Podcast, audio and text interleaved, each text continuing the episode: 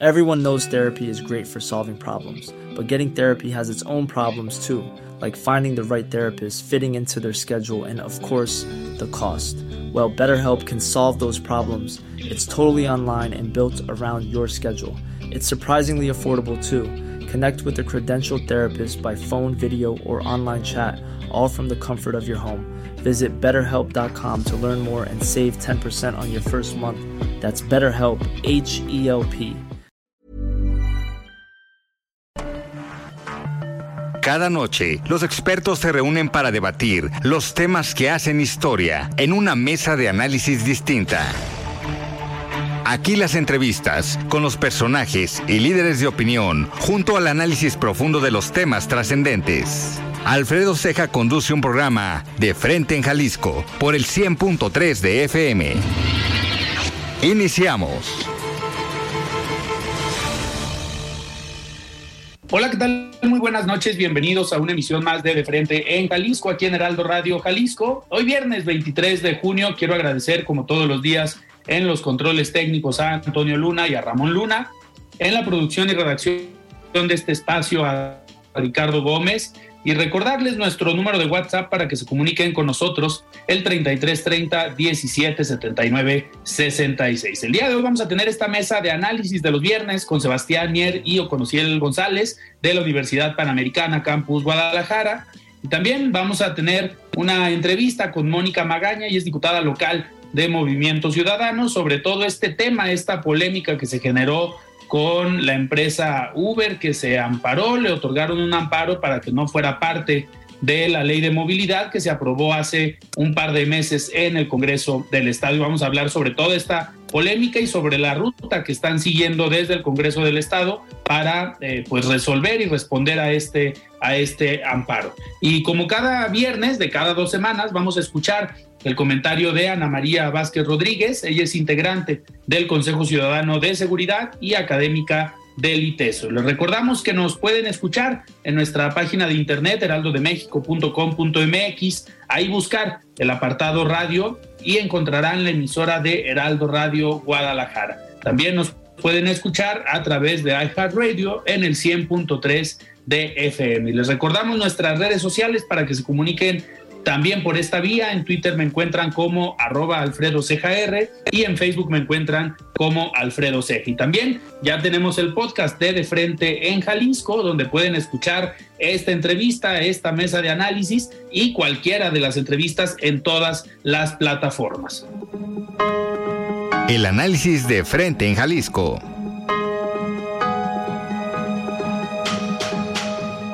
Muy bien, pues arrancamos esta mesa de los viernes. Estimado Sebastián, ¿cómo estás? Buenas noches.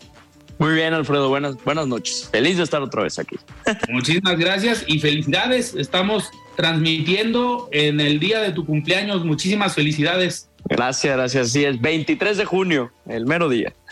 Así es. Y Ociel, ¿cómo estás? Buenas noches.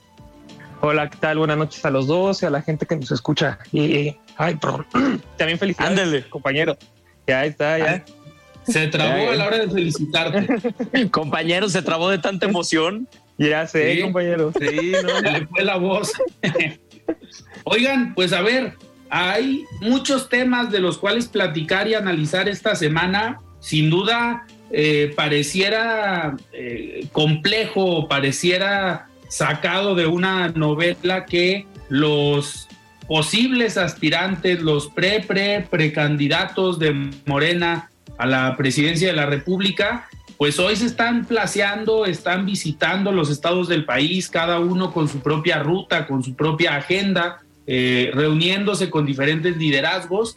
Y pues, eh, ¿por qué digo que pareciera sacado de una novela? Porque al final, pues están marcando la agenda. Digo, el presidente creo yo que les está cediendo un poco de la agenda pública, de la opinión pública y de lo que tiene acaparado desde la mañanera el presidente y pues los está dejando jugar, los está dejando moverse para ver qué pueden eh, lograr rumbo al 24. Obviamente eh, haciendo una estrategia de un trabajo de partido, de las coordinaciones del partido, para poder eh, andar por todo el país, pero pues claramente es un esfuerzo encaminado rumbo al 2024.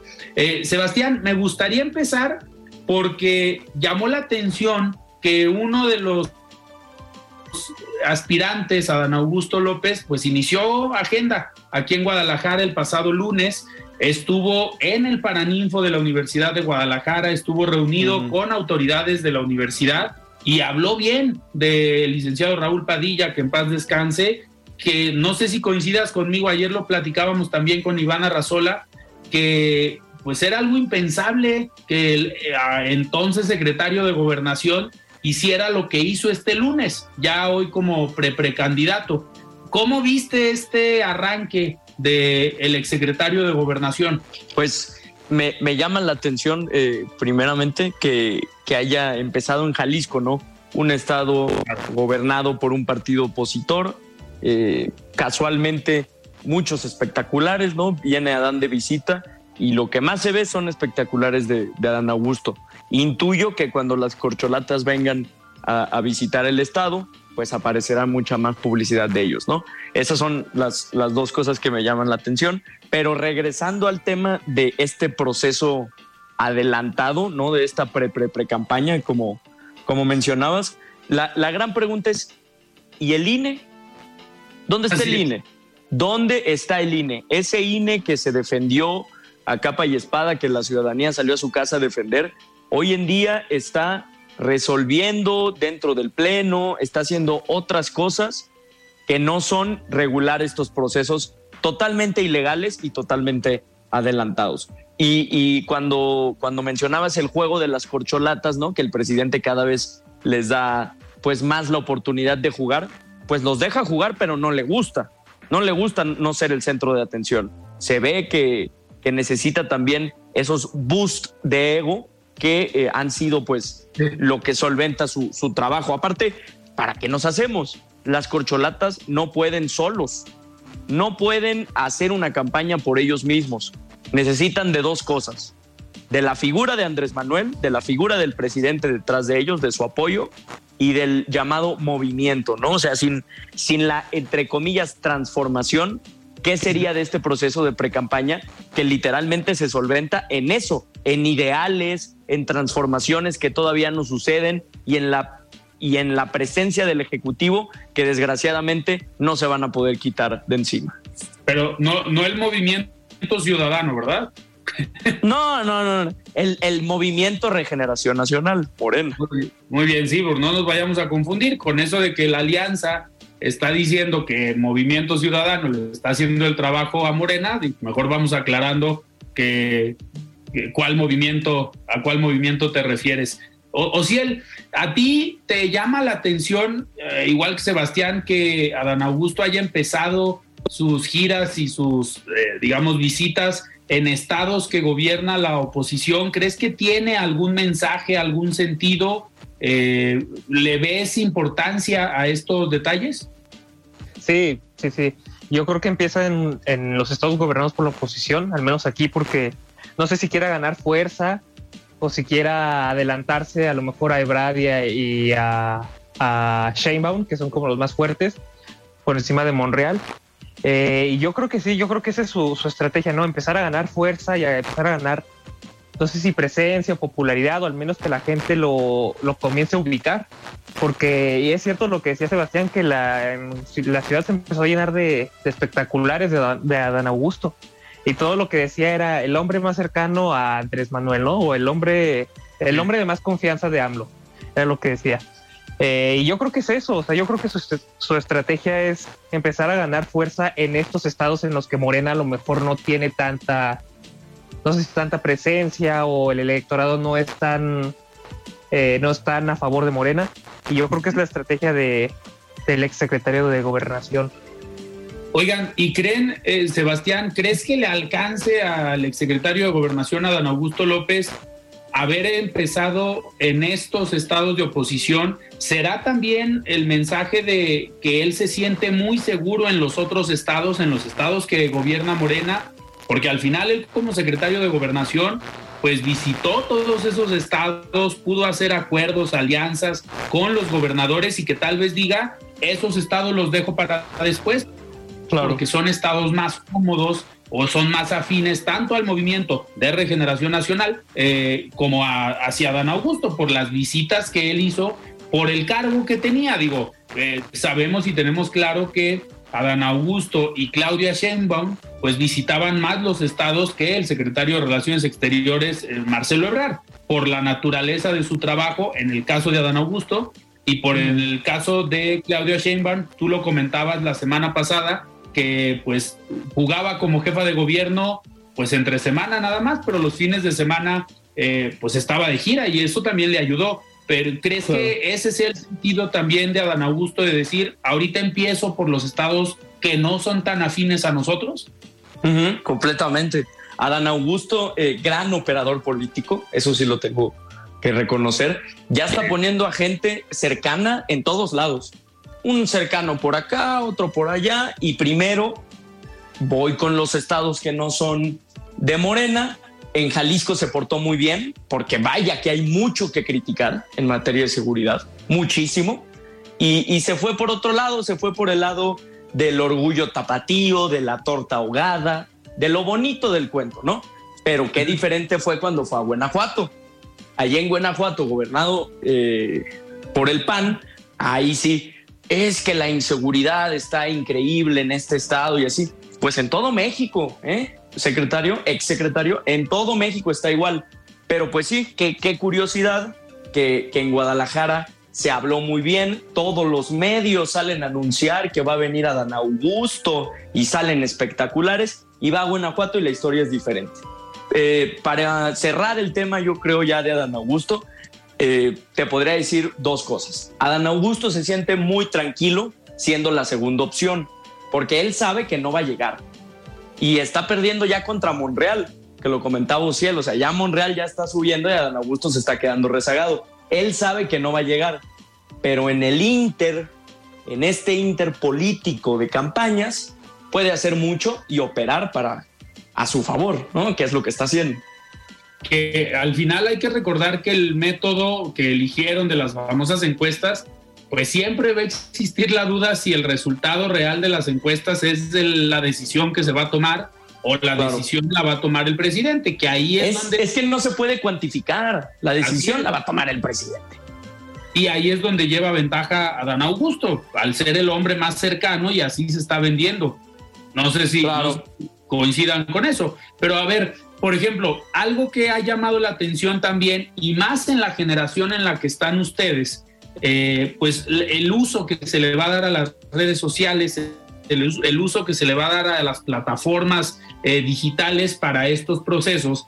Y algo que al menos a mí sí me ha sorprendido es el uso y la estrategia de comunicación en redes sociales de Marcelo Ebrard. Desde que era secretario, jugó en una dinámica de subirse a TikTok, hace algunos eh, mensajes muy, muy interesantes y está llegando a ese segmento que naturalmente por el cargo pues no llegaría. A los jóvenes, y ustedes no me van a dejar mentir, eh, pues no les interesa la política exterior mexicana, no les, no les gusta estar eh, atentos a lo que pasa y mucho menos a lo que hacía un secretario de Relaciones Exteriores. Pero al entrar en esta dinámica de las redes con una estrategia interesante, se está volviendo por lo menos conocido, no sé si atractivo, pero sí se ha posicionado en esa generación en la que se encuentran ustedes. No sé, Ociel, si coincidas en que la estrategia que está utilizando, creo yo, de posicionamiento nada más Marcelo Ebrard en redes, está siendo adecuada. Sí, sí, sí, yo, o sea, yo concuerdo con eso. Yo creo que lo importante, al menos en, al menos lo que él busca, es, o sea, darse a conocer y hacerse presente, porque no sé cómo lo ven ustedes, pero en política gana el más popular o el más conocido, eh, al menos en nuestra generación. Y para los jóvenes el que va a ganar es el que es más popular. Entonces yo creo que Ebrard lo supo hacer muy bien desde el principio. Aparte de que es un político con mucho colmillo y con mucha experiencia, ha sabido meterse bien en, y jugar este juego de las redes sociales y de subir cosas a TikTok y demás este, a lo mejor no proponiendo políticas públicas ni dando su plan para gobernar el país, pero sí haciendo, no sé, videos chistosos o cosas así. El chiste es que lo, que lo conozca, que la gente lo conozca, que los jóvenes lo conozcan, porque en política ese es el que gana, el que es más conocido. Entonces, yo creo que sí. Y aparte, todavía no es el momento de, de dar propuestas, de mandar mensajes de política pública. Estamos apenas en el. Se supone, se supone que no se, puede. Se supone, se supone. Pero aparte en TikTok, pues nadie se mete a TikTok a escuchar políticas públicas, ¿no? Así Ni plan de gobernanza. Entonces lo importante es que, que tenga presencia. Claro. Sebastián, es el más popular. ¿A ti que te gustan las redes sociales, que manejas bien las redes sociales, las conoces y las pues sabes utilizar? ¿Cómo te ha parecido la, la estrategia de Marcelo Ebrard, al menos para posicionarse? Pues concuerdo con, con lo que dice Ociel, ¿no? En política, el que gana es el más conocido, el que logra poner su cara con su nombre y que la gente haga la relación. Luego, luego, ah, ese es Marcelo. Ese juego lo está jugando muy bien. Eh, sí creo que es el más popular. Por lo menos de las corcholatas es el más popular, el que la gente más conoce, pero eh, ya va a llegar un momento que es inevitable porque así es el Internet y si no entiendes el Internet te va a terminar comiendo, en el que va a empezar a caer mal. Van a decir, oye, ya mucha payasada, ¿cuándo vas a hablar de, de cosas serias? Ya mucho baile, ya mucho ahí, mucho hacerle al juego queremos cosas serias, no eres un político, ¿no? No un influencer. Al momento le está funcionando porque es el más popular, repito, pero a la larga va a tener que, tomar un giro mucho más serio, mucho más informativo, ya que sean los tiempos mucho más proselitista, porque así la gente se lo va a exigir, tal cual. Totalmente. Oye, Sebastián, y en el caso de Claudia Sheinbaum, en su momento lo comentábamos, pues se trató de subir a la dinámica en TikTok, a la dinámica en redes sociales, pero pues no le salió. No, sí, no, no le salió, no llamaba tanto la atención, al menos sí se notaba una diferencia con Marcelo Ebrard, pero ¿cómo has visto esta semana de arranque de giras? Los mensajes de Claudia Sheinbaum, digo, en algunos eventos se quedó prácticamente sin voz, que ahí en una campaña seguramente algo tendrán que hacer, porque pues no puedes hacer campaña con la garganta lastimada. Eh, pero ¿cómo la viste? ¿Sentiste la misma fuerza de arranque de Claudia Sheinbaum comparada con Adán Augusto y con Marcelo? No sé, ¿qué opinas Sebastián o Ciel? Cualquiera de los dos. Pues mira, yo, yo nada más estaba ahí picando el botón. Yo veo a una jefa de gobierno que uno ya no tiene los recursos de la Ciudad de México, entonces ahora sí sus mítines son mucho más austeros, ¿no? La cantidad de gente se ve reducida. ¿Por qué? Pues porque ya no cuenta con todo ese respaldo que tenía al ser jefa de gobierno. Y dos, la voz que utiliza, no sé si ustedes piensan igual que yo, pero un tono de voz muy parecido a, a un macuspano famoso, pausada, con esta tonadita, lo que nunca, o sea, ya hasta cambiando la voz, Claudia, por favor, no puede ser. Así es, creo que sí sido muy notorio. ¿Cómo ven este ustedes? Sí, ha sido muy notorio este cambio. ¿O sí, qué opinas? Sí, o sea, tal cual, o sea, ya como que está modificando su estrategia, ¿no? O sea, concuerdo con Sebastián, ya que no tiene el puesto de jefa de gobierno, yo creo que está haciendo otras cosas y yo creo que se quiere pegar más a la idea de, de AMLO. Yo creo que quiere que la gente la relacione como la continuación de AMLO. Y yo creo que por eso empieza a hablar así, empieza a hablar más lento, con modismos diferentes a los que tenía antes. Eh, y no sé si le funcione, la verdad, no. Yo la veía como la corcholata más fuerte, pero yo creo que pasando el tiempo no creo que le vaya a funcionar. Pues que quieras o no, compañero, quieras o no, pierdes identidad. Si tu plan es copiarle a alguien más, estás perdiendo tu identidad, lo que tú tienes que aportar al cargo. Y eso es lo que le pasa a Claudio. Y, aparte, ahí quien llevaría una ventaja por el tono de voz, por el acento, pues es el mismo Adán Augusto. Al final son del mismo estado, el tono y el acento ya lo trae. Y no sé si coincidan que también se parece, digo, en varios sentidos al presidente. Ahí sí, se parece. que fingir. Sí, sí. Sí, los dos son de Tabasco, ¿no? Y eso les ayuda. Pero Claudia es chilanga. ¿Y de dónde le sale el acento tabasqueño? No sé. Oigan, y a ver, otro tema que fue fuerte, digo, Ricardo, digo, nos faltó Ricardo Monreal, pero Ricardo Monreal se ha visto que está arrancando, trae su estrategia, pero al menos yo creo que le ha faltado este arranque con fuerza. Eh, esperaba tal vez yo un arranque distinto por parte de Ricardo Monreal. Vamos a ver si con el paso de las semanas eh, puede superar y seguir eh, avanzando en esta competencia que tienen interna. No sé qué opinen.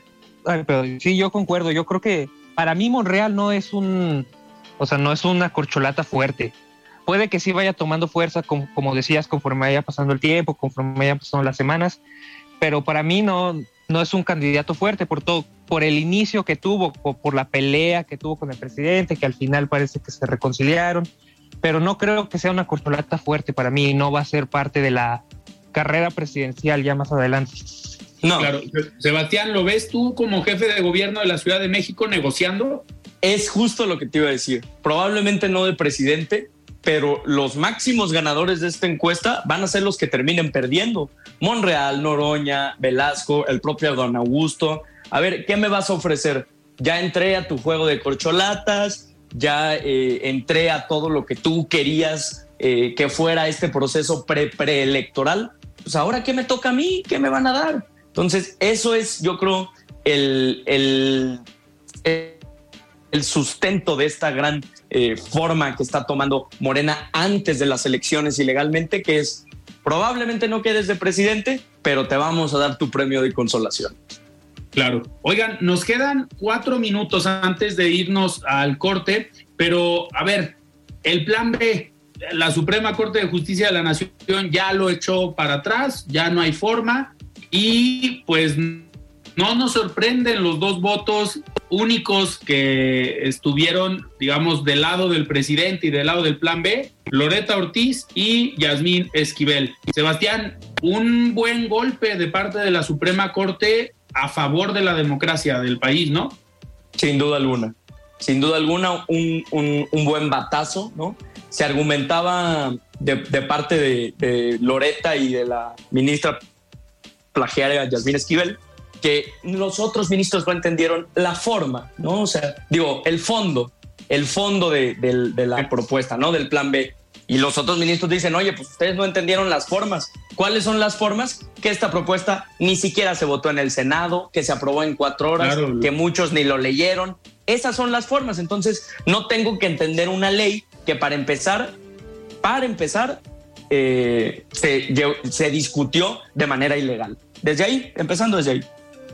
Y esto, eh, Ociel, no sé si coincidas, viene eh, a revivir el pleito nuevamente del Poder Ejecutivo del presidente con la Suprema Corte de Justicia y con el Poder Judicial. Ya empezó a hablar otra vez el presidente de este poder. ¿Crees que suba de nivel? ¿Crees que suba el tono de este enfrentamiento nuevamente? Sí, sí, sí. Yo creo que incluso se podría incluir al Poder Legislativo porque sí es lo que decía Sebastián, que la, jueza Esquivel es lo que comentó, de que las labores de la Suprema Corte de Justicia no son la de revisar las funciones del poder del poder legislativo y demás decía. Este y yo creo que de ahí se puede agarrar el presidente para decir que la Suprema Corte no está haciendo su trabajo porque no revisaron la constitucionalidad de la propuesta. Lo que hicieron fue invalidarla en base a cómo se llevó a cabo la votación en el legislativo. Yo creo que eso es un, esto es un, este, eso es algo peligroso, un aspecto peligroso del que se puede agarrar el presidente. Digo, yo no estoy de acuerdo, perdón, yo no estoy de acuerdo con, con la declaración de la jueza Esquivel. Yo digo que mientras sea una violación a la democracia, no importa de dónde lo tome, se tiene que, tiene que actuar.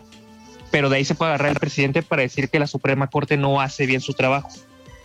Ociel, una pregunta. Creo que lo estás haciendo con Jiribilla debido a que Sebastián le dice la ministra plagiaria a Yasmín. Sí, sí, sí. Tú le estás bajando el rango a jueza porque no tiene ah, su tesis original. Sí. Algo, algo hay de eso. Sí, sí, eh, entendimos el mensaje. Creo que no le puedo decir ministra. porque no es. y tampoco le vas a robar el, la frase a Sebastián de ministra plagiaria, tú te fuiste un poquito más a la yugular, le dijiste jueza Esquivel. Pues, es sí, sí. E, eso, eso, pasa cuando plagias una tesis, bueno, no una, dos tesis que ya también le comprobaron, aunque por más que hayan hecho que un juez le haya dictado que sí ella fue la autora, pues sabemos que pues son los trabajos que se hacen desde el poder desde el poder judicial. Oigan, pues nos tenemos que despedir. Eh, vamos en el segundo bloque a tener una plática con la diputada local de Movimiento Ciudadano, Mónica Magaña, sobre todo este tema de el amparo que se le concedió a Uber, a esta empresa de transporte, eh, referente a la ley de movilidad que se aprobó en el Estado. Vamos a platicar con ella en unos minutos más, pero Sebastián, muchísimas gracias, que te la sigas pasando muy bien el día de tu cumpleaños. Vamos, gracias a ustedes, gracias Alfredo Ciel, el público que nos escucha y a todos los que cumplen años también, también hoy. Así es. Un abrazo. Así es, Ociel, muchísimas gracias, buenas noches. Muchas gracias, buenas noches, hasta luego. Muy bien, pues nosotros vamos a un corte y regresamos. Siga con Alfredo Ceja y su análisis de frente en Jalisco por el Heraldo Radio 100.3. Mesa de análisis de frente en Jalisco con Alfredo Ceja. Continuamos. La voz de los expertos. Buenas noches, Alfredo. Saludos a ti y a todo tu auditorio. Frente al contexto de violencia crónica generalizada que se vive en el país, la más reciente edición del Índice de Paz México hace un seguimiento puntual de los niveles de delincuencia organizada y sus costos a partir de cuatro subindicadores de actividades generadoras de ingresos. Extorsión, secuestro y trata de personas, narcomedudeo y delitos mayores. La edición del 2023 reporta que la tasa nacional de delincuencia organizada ha aumentado un 64 4.2% en los últimos ocho años, lo cual corresponde a un aumento de casi 60% de la tasa de extorsión y cerca de 150% en la de narcomenudeo. En cambio, desde el 2015 la tasa de secuestro y trata de personas ha disminuido un 55.4%, mientras que la de delitos graves lo ha hecho en un 40.7%. El aumento de estos niveles en México también se ha visto reflejado en las tasas de homicidios del país. Entre 2015 y 2021 el número de homicidios relacionados con el crimen organizado pasó de alrededor de 8.000 a más de 23.500 por año.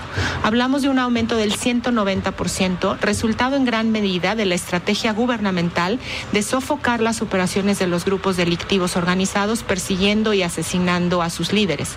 La consecuencia ha sido la intensificación de la competencia y el incremento de guerras territoriales a medida que proliferan grupos más pequeños y violentos. Ejemplo de ello es la agresiva expansión territorial del cártel Jalisco Nueva Generación, la cual desde su ruptura con el cártel Ryan Reynolds here from Mint Mobile. With the price of just about everything going up during inflation, we thought we'd bring our prices down. So to help us, we brought in a reverse auctioneer, which is apparently a thing. Mint Mobile unlimited premium wireless. Ready to get 30, 30, bit to get 30, bit to get 20, 20, 20, bit to get 20, 20, bit to get 15, 15, 15, 15 just 15 bucks a month. So, Give it a try at mintmobile.com/switch. slash $45 up front for 3 months plus taxes and fees. Promo for new customers for limited time. Unlimited more than 40 gigabytes per month slows. Full terms at mintmobile.com. Everyone knows therapy is great for solving problems, but getting therapy has its own problems too, like finding the right therapist, fitting into their schedule, and of course, the cost. Well, BetterHelp can solve those problems. It's totally online and built around your schedule. It's surprisingly affordable too. Connect with a credentialed therapist by phone, video, or online chat, all from the comfort of your home. Visit betterhelp.com to learn more and save 10% on your first month. That's BetterHelp, H E L P. de Sinaloa en 2017 se ha expandido a 28 de las 32 entidades federativas de México, según el Servicio de Investigación del Congreso de Estados Unidos. Frente a ese escenario no podemos dejar de nombrar a las víctimas de la violencia que siguen esperando justicia y verdad en nuestro país. Esta semana conmemoramos un año del asesinato de los sacerdotes jesuitas Javier Campos y Joaquín Mora y del guía de turistas Pedro Palma, asesinados dentro del templo de la comunidad de Cerocagui en Chihuahua. La provincia mexicana de la Compañía de Jesús ha sostenido la exigencia por una paz con justicia, hacer memoria de lo ocurrido y a urgir a mirar de frente a la dolorosa realidad que afecta a cientos de miles de familias. Cuando en marzo fue encontrado asesinado el victimario, se lamentó profundamente el hecho y públicamente se comunicó que eso no implica justicia y tampoco una solución al problema estructural de la violencia en la Sierra Tarahumara. Justicia, como escribió el padre provincial en un artículo de opinión, hubiese sido que lo detuvieran y pusieran a disposición de las autoridades. Justicia sería que acabaran los negocios de las economías criminales. Justicia sería que ya no corra más sangre en la Sierra Tarahumara y que las personas y los pueblos dejen de tener miedo. Justicia sería que se alcance la tan añorada paz porque no habrá paz sin justicia y frente a la incapacidad de los gobiernos por generar un diálogo abierto y dar resultados sustanciales en la investigación, insistimos a las autoridades que se revise la estrategia de seguridad pública de la región y el país y se adopten todas las medidas de protección para salvaguardar los derechos de las víctimas, porque frente a una emergencia se requieren acciones extraordinarias y contundentes. Agradezco su atención, soy Ana María Vázquez, hasta la próxima. La entrevista.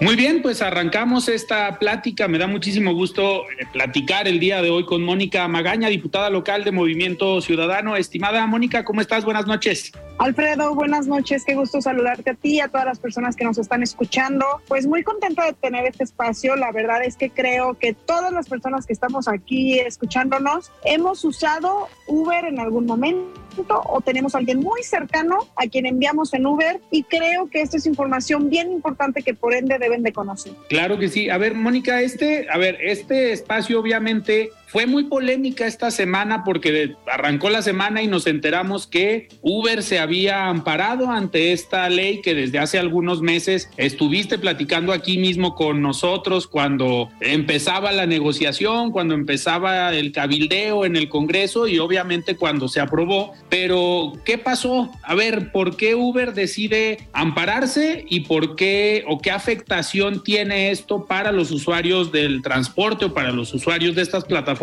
Que obviamente estaban contemplados en la ley. Pero a ver, explícanos qué decía la ley y por qué Uber no estuvo de acuerdo. Con mucho gusto. Mira, justamente en octubre de 2022 aprobamos lo que hoy es la Ley de Movilidad, Seguridad Vial y Transporte de Jalisco. En esta ley se disponen medidas de seguridad que precisamente garantizan que tanto las personas conductoras, socios conductores, como los usuarios contemos con las medidas indispensables para que Uber pueda garantizar que lleguemos a nuestro destino seguro. Por ejemplo, la obligación del GPS en todos los vehículos, de botón de emergencia, de auxilio tanto para personas conductoras como para quienes transitamos como usuarios, para que ante cualquier reporte Uber tenga la obligación de notificar a la autoridad. Es decir, si sus conductores o usuarios viven algún tipo de violencia, Uber debe de notificarlo para que suceda algo al respecto y se tomen medidas, todas las medidas necesarias. La capacitación obligatoria a todas las personas conductoras. También, por supuesto, la correcta identificación tanto del vehículo como del conductor. Y por último, que exista un padrón de todas las personas conductoras. Todas estas medidas ya están en la ley de movilidad y seguridad vial. Sin embargo, Uber efectivamente decide ampararse porque ellos dicen ser un sistema de transporte privado, no público. Y por ende la ley no les puede aplicar. Nos parece un grave error porque estamos hablando de la plataforma más grande. Estamos hablando de que Uber realiza 800 mil viajes solo por mes y que Uber tiene más de 20 mil personas que conducen la plataforma y a más de 20 mil con vehículos que tienen registrados. Imagínate, sea como sea, Uber con este impacto debe de tener reglas y sobre todo debe de garantizar las medidas de seguridad para todos, para quienes conducen y le dan vida a su plataforma y ellos no promovieron este amparo. Sí quiero hacer este paréntesis porque todo lo contrario, nos dejan a todos los socios conductores sin ninguna medida de protección y por supuesto, pues a quienes somos usuarios, ¿no? Nos tienen que garantizar todas estas medidas indispensables.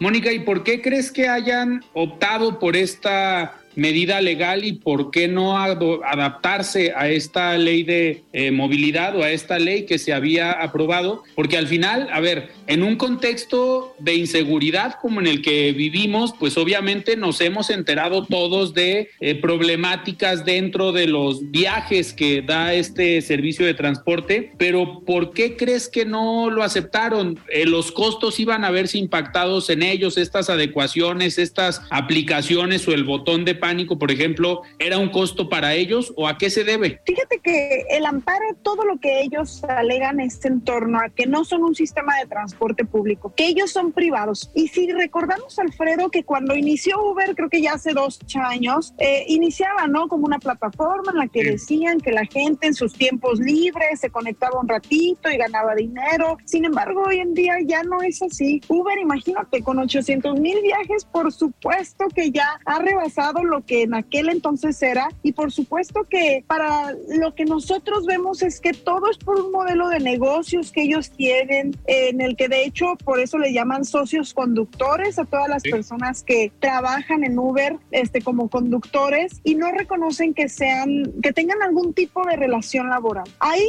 entiendo la ley no de movilidad no se mete, nosotros no estamos relacionándonos con la ley de trabajo en un tema ya federal. Hay una discusión amplia al respecto, pero en lo que sí nos metemos son en todas las medidas de seguridad. Es una estrategia que Uber ha decidido hacer no solo en Jalisco, sino en todo México y ojo, también lo ha hecho en el resto de los países en los que está trabajando. Hay países en los que ya es reconocido como sistema de transporte privado, hay otros en los que es reconocido como transporte público y todo deriva de que Uber sigue creyendo que por su modelo de negocios tiene que ser privado y por ende hay leyes que no les tienen que aplicar, pero a nosotros nos parece un grave error. De entrada ese amparo es un retroceso en los derechos humanos de todas las personas. Es algo que está dejando vulnerables tanto a sus personas y socios conductores como a quienes lo usamos y todo por defender un sistema pues de vaya de negocios que creemos que hoy en día sea como sea público o privado lo que no puede estar en discusión son todas estas medidas de seguridad porque como ya tú bien dijiste pues sabemos el contexto en el que estamos Uber sabe que la violencia que la inseguridad no solo llega a suceder en el sistema de transporte público sino que ellos saben que tenemos casos registrados en Jalisco mismo en donde usuarias usuarios o sus propios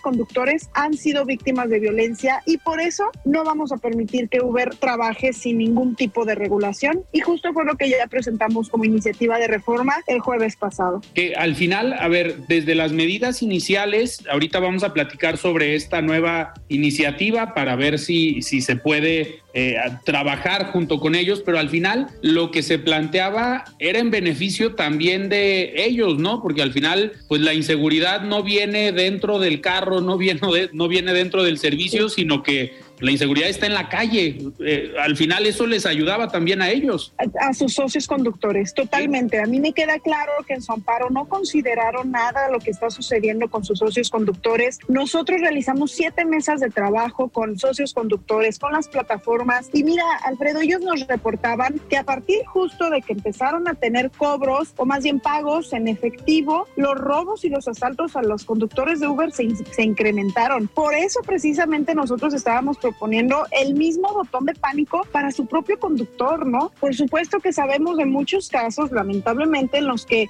en el trayecto el, usuario, la usuaria vive algún tipo de violencia y por eso precisamente queríamos este botón, pero también, ojo, que Uber tuviera responsabilidad de notificar a la autoridad para que pudiera la autoridad intervenir. ¿Qué pasa si es un sistema de transporte privado? Pues entonces la información solo es de Uber, ¿no? Y entonces mañana si tenemos alguna situación, algún asalto, algún secuestro, alguna violación, pues es información que solo Uber va a poder manejar y ahí no estamos de acuerdo. Imagínate, Alfredo, repito, son 800 mil viajes por mes. Es un mundo y ojo, porque el servicio que Uber ofrece es un derecho humano. A como de lugar, que si es privado, que si es público, que si el sistema de competencia económica, como sea, en lo que se han equivocado ahora con este amparo es en dejar fuera todas las medidas de seguridad de las personas, porque lo que tenemos que garantizar ellos como plataforma y nosotros nosotros desde el gobierno y desde el Poder Legislativo es que tengamos todas las medidas preventivas visualizadas y realizadas y que sea por ley. Porque Uber últimamente he visto, ¿no? Que ellos dicen, no, nosotros desde la plataforma hemos innovado y hemos hecho y hemos dicho,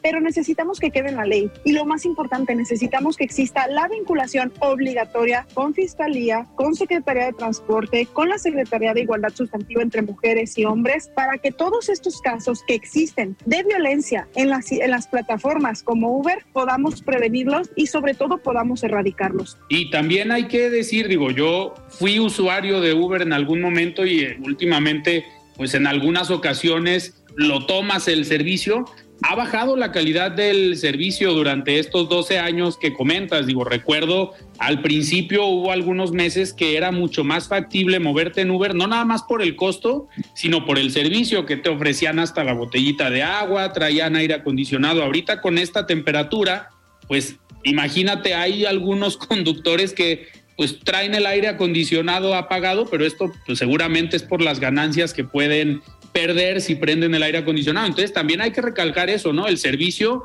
ha bajado un poco la calidad de lo que pretendería ser un servicio privado, como se dicen ellos. Como se dicen ellos. Mira, yo sí creo que es un momento en el que desde Jalisco tenemos que exigirle a Uber a que reflexione, a que si va a querer seguir dando su servicio en Jalisco, tienen que haber reglas claras y a que no nada más debe de ver por, por la plataforma. No sé, yo no conozco quién es el director o la directora de Uber. No, este Don Uber, que es como, luego parece como un fantasma, ¿no? Este, ahí arriba, porque, porque luego el socio conductor te dice, oye, es que a nosotros tampoco ni nos escuchan, ni nos reciben, ni sabemos quiénes son.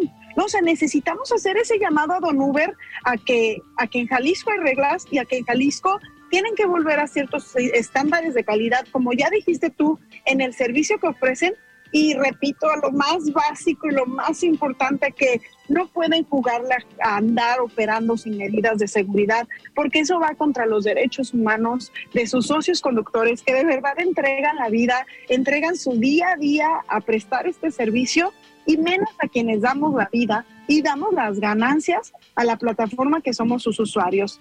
Hoy ya, mira, nosotros lo que hicimos fue el jueves pasado presentar la reforma de ley en donde, ok, la sentencia dice que son un sistema de transporte privado de punto a punto. Pues eso hicimos, Alfredo. Modificamos la ley a que exista un nuevo capítulo del sistema de transporte privado de punto a punto con las mismitas reglas que ya existen en la ley de movilidad en la que estamos previendo que antes de que la sentencia llegue a notificarse al Congreso y se tenga que ejecutar, nosotros ya tengamos estas modificaciones para que no haya un solo día en la que estos 800 mil viajes, sino 20 mil vehículos operen sin reglas, porque creemos que eso sí podría ser peligroso, con todas sus letras y muy inseguro con todas sus letras para todas las personas. Creo yo, Alfredo, que este es el momento primero de saber qué está pasando con Uber y segundo, lo más importante, exigir que esos millones de usuarios que se mueven y que dan vida año tras año a Uber exijan a que Uber se mueva con reglas, porque si no, de verdad, podrían, podríamos abrir un capítulo muy complicado y creo yo, Alfredo, que no se trata de una, de una guerra entre amparos, entre que Uber esté contratando a los mejores abogados y que entonces se encuentren un hueco en la ley para, ojo, estar afectando la vida y la seguridad de las personas en Jalisco. Nuestra invitación a Uber es la misma que hicimos hace un año, invitados al diálogo, invitados a la mesa de trabajo, por supuesto los socios conductores, los usuarios también. Nosotros ya la presentamos, la vamos a tener en Parlamento abierto, pero esperamos a la brevedad tenerla aprobada porque no pensamos dar margen a que Uber opere sin reglas ni un solo día. Claro, hablando de los tiempos, obviamente tienen una ventaja en el Congreso, eh, la bancada de Movimiento Ciudadano pues son bastantes y en el cabildeo y en la negociación pues han tenido un buen avance en las iniciativas que han propuesto. Eh, hablando del Parlamento abierto, ¿cuánto tiempo estimas que esté este, esta parte del proceso y ya después entrar a lo legislativo que pudiera salir a lo mejor en una o dos semanas, digo, si le meten el acelerador? Mira, yo quiero dejar el Parlamento un par de semanas. Tenemos esta misma semana agendado una sesión virtual con colectivas, con colectivos, con el Observatorio de Movilidad, porque quieren definitivamente sumar y que Uber tenga reglas. Y además ellos han sido vehículo de muchas quejas tanto de usuarios como de conductores. Después voy a tener una mesa de trabajo con el secretario de Transporte y los diferentes colectivos de conductores y de conductoras que existen. Ahí, mira, a mí hace un año que estábamos discutiendo la ley y que apenas se iba a reformar, me sorprendieron los casos de violencia que también muchas de las mujeres conductoras viven y que me parecen terribles, ¿no? De los hombres, ¿no? Después de, los asaltos y de los robos que han tenido y del mal manejo que se ha hecho de la plataforma al no existir una vinculación directa. Entonces vamos a reabrir este espacio para volver a fortalecer estas medidas y para volver a fortalecer el llamado. Esperamos que Uber nos busque, esperamos que Uber vuelva a crear un diálogo en el que nosotros siempre vamos a tener la puerta abierta, pero sobre todo esperamos que la gente participe. Eh, hoy no estamos hablando de algo que a lo mejor solo afecta a unos cuantos o algo que pudiera ser ajeno, ¿no? Se iniciábamos justo la conversación platicando de que seguro todas y todos los que estamos escuchándonos usamos o conocemos a alguien bien cercano que usa Uber o seguro conocemos a alguien que conduce Uber. Entonces, estas medidas son bien importantes y la verdad es que estas semanas de participación les hacemos la invitación nuevamente a todos ellos y sí esperamos no tardarnos más de uno o dos meses en aprobar esta reforma porque te cuento un poquito del proceso judicial. La sentencia ya fue dada. El amparo se le, se le concedió a Uber. El amparo dice, retírese a Uber de la esfera jurídica de la Ley de Movilidad, Seguridad Vial y Transporte de Jalisco. ¿Qué sigue? Que nos notifiquen y que nos exijan ejecutar esa sentencia. ¿Qué estamos haciendo desde el Poder Legislativo? Previendo que no lleguen y nos exijan ejecutar esta sentencia y que por ende haya días en los que estos 20 mil vehículos no tengan reglas. Nos vamos a adelantar, vamos a hacer el capítulo como marca la sentencia para que cuando ellos digan ejecutes esta sentencia, nosotros desde el Poder Legislativo digamos, oye, mira, ya nos anticipamos, ya está el capítulo del sistema del transporte privado de punto a punto, como declaras que sube. Y aquí está ya, no, ya no hay feria, ya lo cumplimos, ya Uber puede este, operar conforme tú dispones, pero ojo, conforme las reglas de seguridad y de orden que estamos disponiendo desde la primera ley de seguridad vial de la historia de Jalisco. Entonces, Esperamos con esto lograr un acuerdo, ¿no? Con, con Uber, con todas las plataformas. Sí te quiero decir que Didi no se amparó, que Didi tiene un número muy similar de conductores y platicamos con ellos y no tienen intención de ampararse. Ellos reconocen la importancia que existe de, de la seguridad y del orden que, que, deben de ellos también tener y en el que, ojo, pues no es algo gravoso, este, no es algo que esté afectándoles, todo lo contrario da mayor certeza y nosotros siempre hemos dicho que si Uber, Didi garantizan que son plataformas seguras, como tú decías, el usuario se va a inclinar a, usarlas más. Claro. Y pues ellos van a ver ganancias mayores, que es al final lo que ellos están buscando. Mónica, y a ver, ¿qué pasaría si en este proceso de uno o dos meses que ustedes tienen contemplado eh, el Parlamento abierto y aprobar esta modificación a la ley, ¿qué pasaría si llega la sentencia? Bueno, más bien la sentencia ya está, pero ¿qué pasaría si llega esta notificación al Congreso del Estado y les piden que, pues obviamente, eh, saquen a Uber de esta ley? ¿Tienen ya preparado a lo mejor un plan B para, esta, para este supuesto? Alfredo, ¿puedes darme un minuto? Porque estamos aquí atorados tratando de salir y se va a escuchar un montón de ruido para, para que nos dejen entrar. Pero, a ver, además me distraje porque justo se escuchaba la camioneta tratando de entrar. Me preguntabas que si... ¿Cuál fue la pregunta, perdón? Si, si tienen un plan B en caso de que en este mes o en estos dos meses que ustedes están planteando aprobar la reforma y en caso de que llegara la notificación y les dijeran aquí está la sentencia. Ok. Estamos platicando con Mónica Magaña, diputada local. Estamos teniendo algunos problemas de comunicación con la, con la llamada, pero estamos platicando precisamente sobre esta modificación que se hace a la ley, se presenta la semana pasada por parte de la misma diputada sobre este amparo que le conceden a la plataforma Uber para que no sea considerada en la ley de movilidad que se aprobó ya hace un poco de tiempo aquí en Jalisco y que hablábamos sobre estos mecanismos y estos puntos de seguridad, los cuales dejarían indefensos un poco tanto a los usuarios como a los choferes de esta, de esta plataforma. Y nos comentaba la diputada sobre este proceso de Parlamento abierto, sobre esta nueva iniciativa o esta reforma en la que se pensaría que no llegue esta sentencia que ya se dio por parte de un amparo para la plataforma y pues obviamente si tendrían un plan B en caso de que llegaran la próxima semana y les dijeran en el Congreso, aquí está la sentencia y pues vamos, vamos a ver si ya tenemos nuevamente la comunicación con la diputada. Diputada, creo que ya estás por ahí. Eh, ¿Sí tienen considerado un plan B en caso de que llegara esta sentencia? Adelante. Mira, nosotros revisando con precisamente la sentencia, ¿se escucha? ¿Se escucha? Sí, sí, adelante, adelante, te escuchamos. Ah, gracias. Te decía que nosotros revisando el proceso de la sentencia nos compartían que podría tardarse un par de meses, hasta cuatro o cinco meses, en que llegara la notificación para que se ejecutara. Por eso nosotros ya presentamos la reforma y estamos anticipándonos tardarnos un mes, máximo dos, en que esto suceda, ¿no? Por lo mismo que decíamos, poderse aplicar todas las disposiciones de, regularización, de orden de seguridad a Uber. Entonces, no creo que eh, se nos vayan a, que vaya a adelantarse el proceso judicial, eh, más bien creo que estamos nosotros siendo quienes vamos un poco adelante y por ende protegiendo los derechos de los usuarios, de las personas conductoras.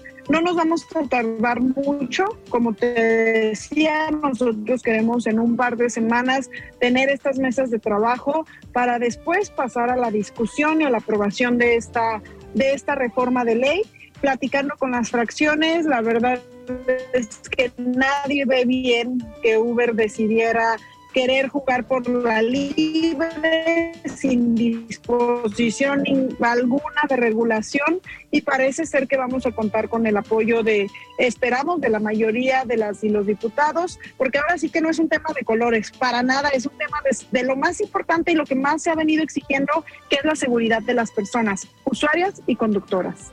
Perfecto. Muy bien, Mónica, pues yo, te agradezco ah. que hayas tenido esta comunicación con nosotros. Estamos ya por, por despedirnos. Se nos acabó, se nos acabó el tiempo, pero sin duda nos queda clara cuál, cuál es el mecanismo ahora después de esta sentencia y pues vamos a seguir muy atentos a este, tanto el Parlamento abierto como al proceso legislativo y ya te estaremos buscando cuando pues se apruebe esta modificación y esperemos pues que no llegue, que no lleguen y les notifiquen la sentencia. Muchísimas gracias.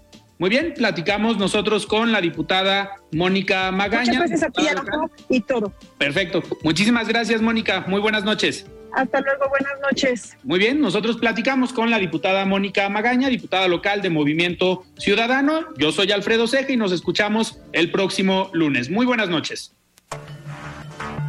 Alfredo Ceja los espera de lunes a viernes para que junto con los expertos y líderes de opinión analicen la noticia y a sus protagonistas.